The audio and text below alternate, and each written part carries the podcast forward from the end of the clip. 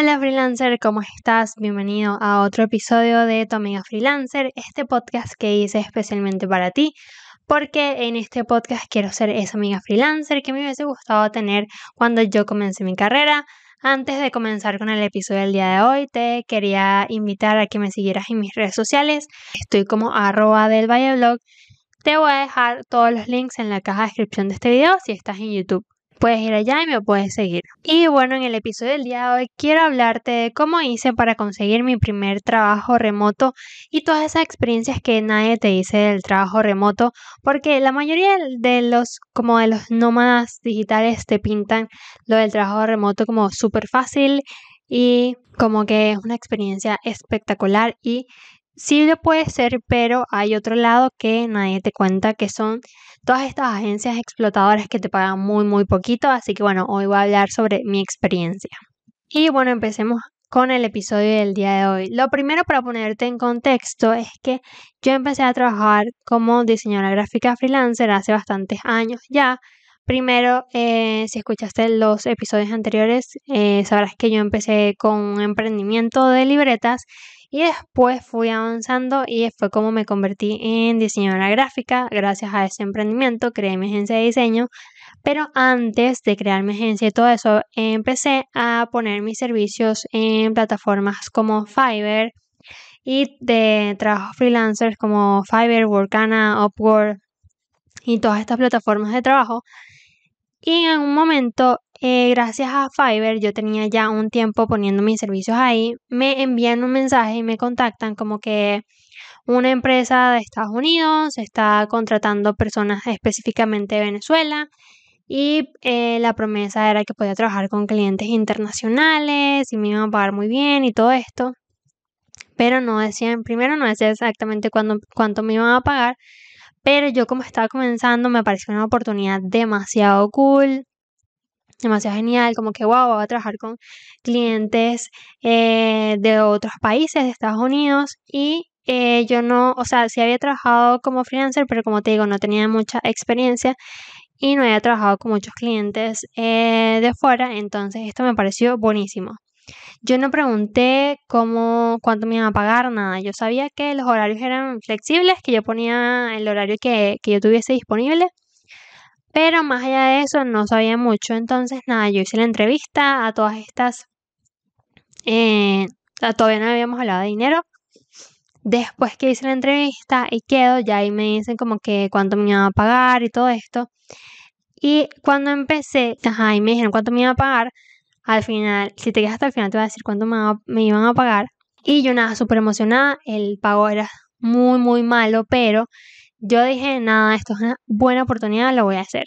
Y bueno, nada, empiezo a trabajar y eh, todo bien, los horarios de verdad que no me puedo quejar, pero cuando me voy dando cuenta de todo el trabajo que, que requería, de verdad, o sea, estas personas buscan gente así como yo que no tiene mucha experiencia y que sean buenas porque de verdad sí era buena en mi trabajo y bueno, eso es bueno en mi trabajo, y me empezaron a poner muchísimas tareas, o sea, por ejemplo, eh, la modalidad es que te pagan por horas, entonces, lo malo, o sea, yo detesto trabajar por horas, porque si eres muy rápido, entonces eso como que es castigar a la persona, al diseñador, al creativo, por ser rápido. Si eres rápido, entonces te van a pagar menos.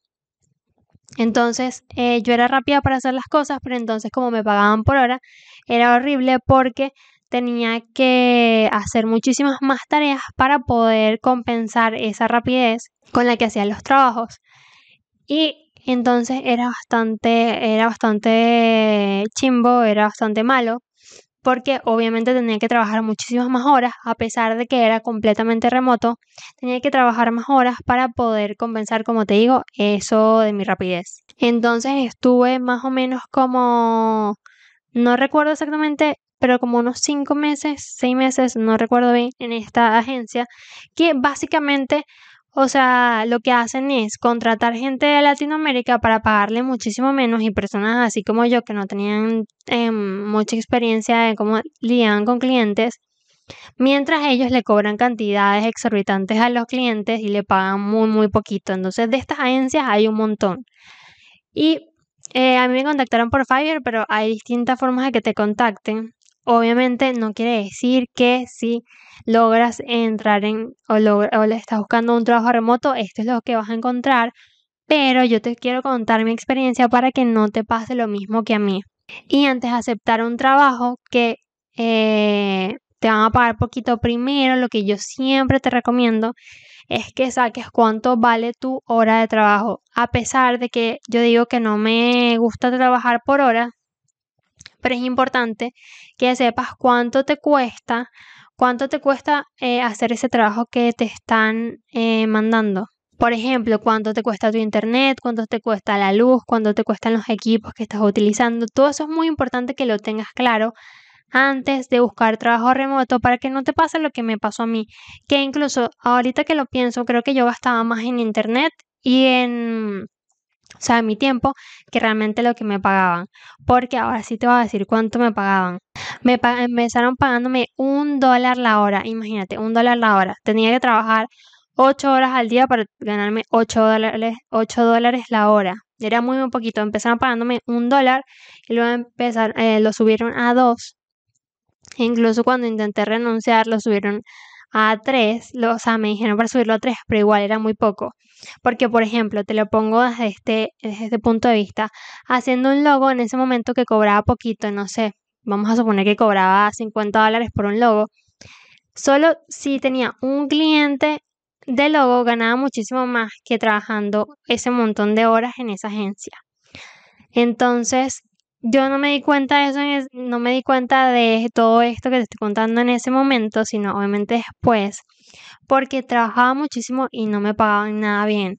De paso que se tardaban para pagarme. Una vez tardaron como un mes para pagarme como 20 dólares, algo así, que había trabajado y que obviamente me había costado muchísimo ganarme ese dinero, se tardaron demasiado. Entonces, tengan, ten mucho cuidado con estas agencias que dicen contratar, sobre todo personas de Latinoamérica, para trabajar con clientes de afuera, porque por lo general son agencias explotadoras y pagan muy, muy poco. Y bueno, eh, ¿cómo hice para conseguir este trabajo? Ya te conté, me contactaron por Fiverr. Si en general quieres eh, tener, eh, buscar trabajos remotos, yo te recomiendo, y buenos trabajos remotos obviamente, yo te recomiendo que tengas un perfil en LinkedIn o LinkedIn, pero me cuesta mucho pronunciar LinkedIn. que tengas un perfil de pronto en Fiverr. Lo importante es que tengas un perfil que sea bastante profesional porque obviamente si vas a aplicar en un trabajo, que es lo primero que hacen todas estas agencias, buscarte en internet. Entonces, si ponen tu nombre, obviamente van a salir todo esto, todos estos resultados, así que yo te recomiendo que tengas todos tus perfiles actualizados. Parece algo obvio, pero no. Por ejemplo, yo mi perfil de LinkedIn lo tenía súper, súper desactualizado hasta no hace demasiado tiempo. Y una vez que lo actualicé, incluso me han llegado ofertas de trabajo por ahí, a pesar de que no he estado buscando, me han llegado mensajes por ahí. Así que si estás interesado o interesado obviamente en buscar trabajo remoto, mi consejo principal es que tengas todos tus perfiles de redes sociales actualizados y que primero preguntes antes de la entrevista, demasiado importante, cuánto te van a pagar. Obviamente si estás comenzando, si no tienes mucha experiencia, el pago va a ser muchísimo menos, pero nunca eh, dejes de valorar tu trabajo, no aceptes que te paguen un dólar la hora así estés comenzando, porque no es justo de verdad, estas agencias eh, lo que hacen es esclavizar personas, básicamente es como la nueva esclavitud y la verdad es que no es justo. Así que bueno, el mensaje del, del podcast del día de hoy es que siempre estés pendiente con todas esas personas que te vayan a contactar y que tú mismo valores eh, un poco más tu trabajo, no dejes que te paguen ni siquiera lo mínimo que te cuesta producir ese servicio porque obviamente no es lo justo. Y por último, que tengas todos tus perfiles de redes sociales bien actualizados, tus currículos, todo para que puedas aplicar a mejores trabajos remotos. Así que bueno, eso fue todo por el episodio del día de hoy. Espero que te haya gustado muchísimo. Nos vemos la semana que viene en un nuevo episodio.